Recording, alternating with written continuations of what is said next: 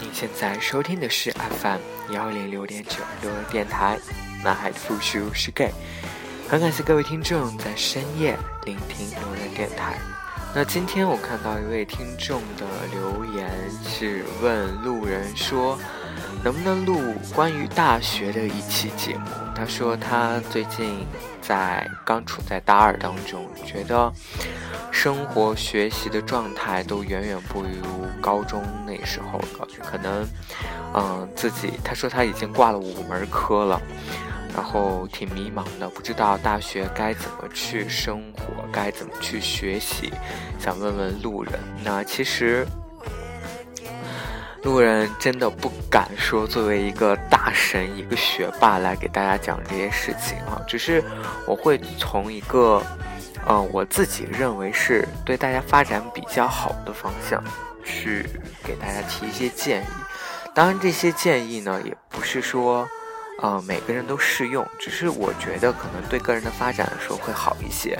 当然，我大学的时候也没有像我列举的可能这几个事项去做，因为可能也是，哎，都是事后诸葛亮嘛。当然，现在后悔也没有用了。那其实首先先给大家说一下，我不是一个。呃，学霸类型的人，就是因为我本科是学的计算机专业，但是我学了以后，发现我对计算机真的是完全 totally 啊 not interesting，就是完全不感兴趣，真的是一点对这个计算机编程这 coding 的这个事情不感兴趣。所以呢，我当时，嗯，我那时候就。怎么说呢？有一度比较沉迷于社交网络，但是我用的社交网络不是主流的社交网络，比如说我去用豆瓣，我去用啊一些暴露我年纪身份的一些社交网络，不知道大家可能应该会有听说过，像点点之类的，或者是像啊那时候有 Lofter，大一的时候好像还没有。我记得我大一的时候刚进学校，我真的是一个非常刻苦努力的孩子。其实我是一个那种，就是我会把很多时间都花在去学习这件事情上，但是我付出的这个时间跟我得到的回报永远是不成正比的。我大一刚进学校的时候。我就开始选，就修一些很基础的课程呢，就是比如说高数啊、线性代数啊，然后想想还有啊大学生物。对，那时候这三门是最令我头疼的。就是我还记得我当时学高数的第一个学期，就是大学的第一个学期学高数，期中考试我考了个五十八分，就我都没有及格。就我当时挺崩溃的，因为一进大学没有想到，就是学习强度会一下提高这么多，然后知识接受的程度和能力也没有以前强，或者说，真是上过大学，大家都上过大学，就会发现说，在大学当中，可能。一本几百页的书，它可以压缩到十节课就给你讲完。但是如果换在高中，你想，我们高中三年才教总共几本书，对不对？但是我们在这四年当中，我们就可能一定都要上下册都要学完了，然后再加上很多很多的一些课程。所以，就是大学是一个非常能培养自主学习能力的。这样一个环境啊，嗯，只是看你会不会有这样的一种自觉性和主观能动性去学习。当然，我不是属于那种，就是呃呃，我属于应该说，我属于是那种大学里面属于那种主观能动性的去学习，然后经常去跑图书馆。但是，就是我真的是没有找到合适的方法。我觉得说我自己去用了很多方式去尝试，但是。效果并不那么，嗯，并不那么尽如人意了。其实，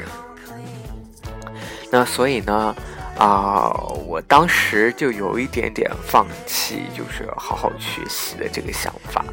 啊，其实我相信很多很多同学都，很多听众啊，听到我这个都会很有感慨，很有感触。就是的确是进了大学以后，你的学习强度会加的非常的大，包括一些作业啊什么之类的。当时我们还有每周都要去交高数的作业。当然，我会觉得说啊，有一点一定要注意，就是当你有不懂的问题的时候，一定要去问人，一定要去问你的同学或问你的老师，就是啊，多问老师会比较好。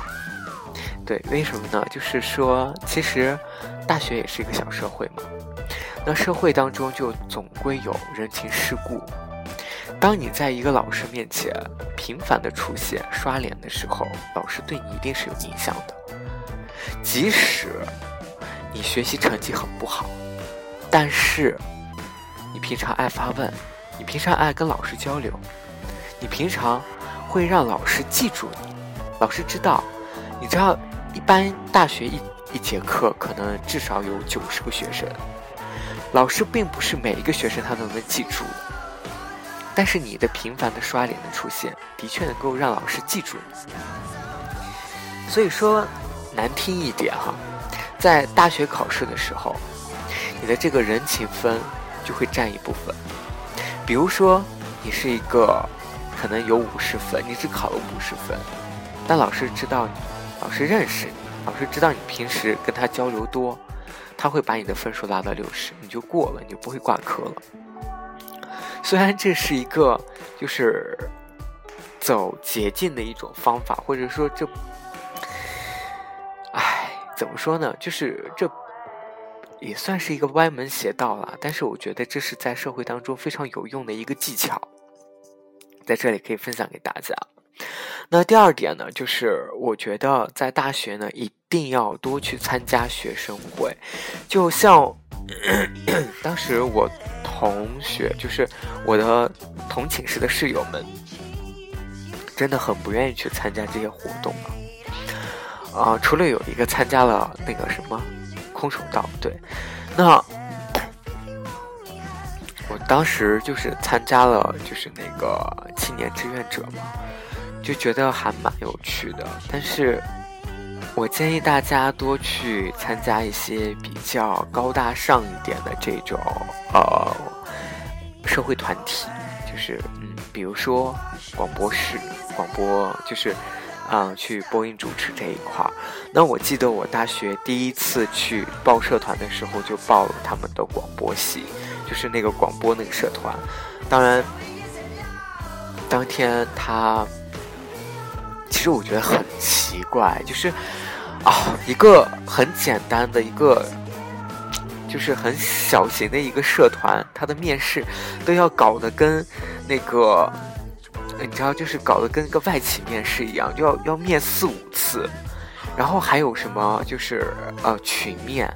然后再单面，然后还有再给你一些什么情景的一些呃设定什么之类的，这等等等等一系列环节。最终我还是被刷下来了，对。那其实我觉得当时还蛮蛮难过的，就想说，哎，自己挺喜欢播音主持的，然后又没有进到这样的一个社团。但是后面想想，其实也还好了啊。但是我希望大家能够去多参加一些，啊，真的多参加一些社团，就是大家不要去参加一些真的是很。没有用的社团啊，比如说有一些真的是，啊，就是挂个牌子、挂个名字的那种社团，真的就没有必要参加。我希望大家多去接触一些什么，比如说，嗯，建模，就是嗯，建模大赛的这种社团，或者什么机器人协会，或者是一些什么兴趣，哎，兴趣还好了，就是什么物理、化学这种的。如果你感兴趣的话啊，然后还有摄影。对，摄影协会什么之类的，嗯，还有一就是舞蹈，这个都可以参加。然后我最鼓励大家去参加一些什么科技创新类的，再加上一个就是创业什么创业类的这种，对，就是啊实战营销类的这些社团，对你的发展来说都是会提高很多的。然后我们知道就是。在比如说我们进某些社团的时候，都会有部门，对不对？就会去选择不同的部门。那我建议大家就是，啊，根据也是根据你自己的一种性格了，我会。呃，可能你性格比较内向的，那你可能就是做一些啊对内的工作会比较好。如果你性格外向的话，我建议大家去报外联社，就是啊，大家就知道就是去拉赞助啊什么之类的这种搞联，就是对外的这种合洽谈合作的这种，嗯，我相信这些对你一定一定对你在未来的职业发展当中或者是生活当中都会起到。一定的作用。那第三点，我想给大家提的就是争取去在班级里面去当个班干部，最好是班长。那路人之前当过一年的班长了，就是啊，我当时当班长的心思其实也是想去提高自己有没有这样一个领导能力。那其次呢，就是说啊，因为还是那样，还是一。呃，跟我说的第一点很像，就是，呃，因为当了班干部以后，你会跟你的辅导员打交道，打的比较多，就刷脸、刷存在感会比较强一些。啊，辅导员就是大家不要小看辅导员哈，其实很多事情，包括奖学金的评定、助学金，包括一些什么呃什么名额的申报啊，包括一些呃保研啊、保研的名额的这种申报啊，其实。大部分都是由辅导员来掌控的，所以说，如果你跟辅导员搞好关系的话，跟辅导员真的是非常的吃香，就是，啊，很多好事你都会沾上边，辅导员会想到你。那最后我想想啊，还要给大家说的就是哦，对，第嗯，应该说到第五点了。第五点就是，我希望大家一定要在，嗯，就是比如说像路人不喜欢自己的本专业的时候，你一定要去发掘一个你自己喜欢的东西。真的，就是说，你一定要去培养你自己一种兴趣爱好，并且钻研进去。比如说，你真的很不喜欢你的专业，你喜欢什么？比如说，你喜欢播音主持，那你就要，比如说，你就要去锻炼自己，多去啊阅读，多去啊怎么说呢？就是啊，比如说你考一个什么普通话的证书之类的。然后呢，就是。啊，还有一点就是说，大家一定在大学阶段不要放弃自己的英语学习。其实路人真的就是，我觉得我在大学唯一没有让我失望的就是我的英语。就是说，我在大学四年当中，我觉得我的英语是提高的，是进步的，没有比我高中再退步了。因为其实高中我的英语不算是特别好，就是但是还是可以。嗯，但是到了大学以后，可能是因为老师的关系，我对英语真的是特别，算是比较痴迷的那种。就是我们当时我们宿舍有一个人就给我起个封号，叫做英语小 bitch，就是我很喜欢，就是在他们面前就是说一句英文啊什么之类。当然，我平时在图书馆看的最多的，基本上也是啊跟英语有关的一些啊阅读参考书了。当然，我的英语现在没有很厉害啊。就是相比起其他大神来说，真的英语专业那简直是就是小巫见大巫了，真的。那就是还有一点想给大家说的，就是啊，如果你不是呃学习或者是能力非常出类拔萃的这种。嗯，就是说你面临社会以后，你毕业大学快要毕业的时候，你没有一个很好的一个能力去，嗯，找到一份很出色工作的时候，这时候我建议你再去读书，就是接着去深造读研会更好一些。那其实像路人是考研失利，然后就没有再继续呃学习下去。但是我感觉工作一年以后，我会发现啊，还是学校更轻松，还是去学校才能更。就是更能踏踏实实的、用心的去做好一件事情，因为我现在边工作边学习的话，我真的是精力有点真的是分不开，尤其是我现在工作变得异常的忙碌，所以就是在大学，其实四年说快真的很快很快，一眨眼就过去了，真的，所以这四年当中。看你的造化，真的是看你的造化，你自己该怎么去选择你的人生。比如说，像我有一个朋友，他在大学的时候，他支过教，他去 NGO 做过，然后 NGO 就是非政府的盈利组织了，就是说啊一些。公益组织，而且是国际性的这种公益组织，比如说什么什么某个啊全球性的艾滋病什么防防御小组啊，或者是类似于这样的一种 NGO 的这种团队，那他当时就有幸就是参加了 NGO，然后去到了非洲南，应该是南非，然后我觉得。最后，他现在的工作就在外企嘛，就是做咨询顾问的，就是收入非常的可观。他才毕刚毕业，对，这种收入这真的是非常非常非常的可观。所以我就想说，你的大学经历一定是决定了你的未来在社会上的一个阶级地位以及你的薪资水准，真的就是这个样子。哦，对，突然讲到一点，就是我建议大家在大学去修第二修第二专业。对，就是与其把你，呃，你比如说很多很多大学生会想说，哦，我大学的时候就应该去多赚钱，就是勤勤工俭学。当然，我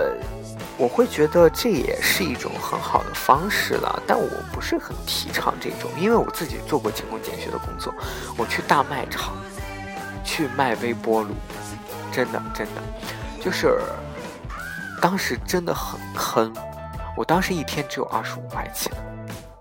真的只有二十五块钱。当时谈好的是七十块钱，最后拿到手的我一天只有二十五块钱而已。所以我不建议大家就是用这么宝贵的时间，周末这么宝贵的时间去啊卖场去做这种兼职，因为我觉得其实你并学不到特别多的东西。我觉得你可以把这个时间去，如果你家里真的没有那么的贫困哈，我建议你去多去泡泡图书馆，多去看看一些课外书，多去长长见识，多去，呃，多去吸收一下各种知识，会比啊去做这样的一种非常低廉的这种兼职工作会好很多。那其实有些同学会去做家教，其实家教我还是比较倡导大家的，就是，比如说有一天，就是某一个周末，你可以去做一次家教，一次可以做到四五个小时这种。我觉得你这样子可能对你自己的知识也是一种巩固吧，虽然可能你教的这个知识可能会比较初级一些，但是我会觉得其实家教这个工作。对以后的发展来说呢，还是有一些些帮助的。对，但是如果呃，我还建议大家哈，就是呃，比如说像辅导员一般，身边都会有一个，他会去招一个这种兼职的学生助理。那我建议大家都去报名参加这样的一个学生助理的这种岗位。第一是你可以勤工俭学挣钱，第二是你可以在你的辅导员面前刷脸刷存在感。的确就是这个样子。那路人今天就以一个过来人的身份给大家去讲述，呃，你在大学生活当中的一些技巧，或者是说一些呃，如何去在大学生活当中去，不但是生活过得更好，同时你要对自己的人生有一个规划，有一个计划了，在这个大学四年当中。那其实我相信很多听众会在大学当中会处于一个啊，像这个挂科呀，这个濒临重考啊这种事情哈。那我会觉得说，嗯，我建议大家尽量不要挂科，真的不要挂科。你好歹你给我及格，不要有挂科这个事情，不然这个事情真的对你以后找工作会有非常非常的影响。真的，那第二第二点就是想给大家说啊，如果你真的很不喜欢你的这个工作呃这个专业的话哈，啊，你可以就像路人刚才说的，尽力的去发展你的兴趣爱好，去培养自己的一些能力。当你这个能力已经远远超于你的这个知识的重要性的时候。你会发现，你就算到了这个工作岗位上，你一定能够受到别人的赏识，就不仅仅是你的专业知识的能力，对你的情商，包括你的一些创意思想与人际处理的方式，都是你以后成功的一个砝码。当这些东西一定都是在你接触大学生活当中开始就要去积累培养的东西。那其实路人在大学的时候积累的也是不足够的，因为路人真的是当时，哦。基本上大部分时间都是在学校里待着的，然后呃，除了大三、大四的时候，可能在外面出去多一些。对，就是哎，我永远在室友的眼中就是那种特别特别爱好学习的那种，但其实我不是学霸，就是我的成绩永远不是那种拔尖儿的，就只能算中等了。对。所以，我希望大家就是，如果你发现你跟路人其实状况一样，你花了很多精力时间去放在学习上，但是实际没有出到很多的结果，只有两种方式。第一个方式一定是你的学习方式有问题，要么尽快去改善你的学习能力，就是改善你的学习方式。第二点就是说，要不你去把这些时间花在更有意义的事情上面，你更感兴趣的事情上面。好了，各位听众，那今天呢，路人就分享到这里，也希望路人的这些建议呢，能够对你大学生活当中有起到一些辅助的作用。那如果你在大学生活当中呢，还有很多困扰的话，可以给路人留言，路人也会帮助大家一起来解决这些问题。嗯，那怎么跟路人取得联系方式呢？可以关注路人的。微信公众号或者路人的微博都可以，然后路人期待与你们的相遇。好了，各位听众，晚安，成都，今夜请将我遗忘。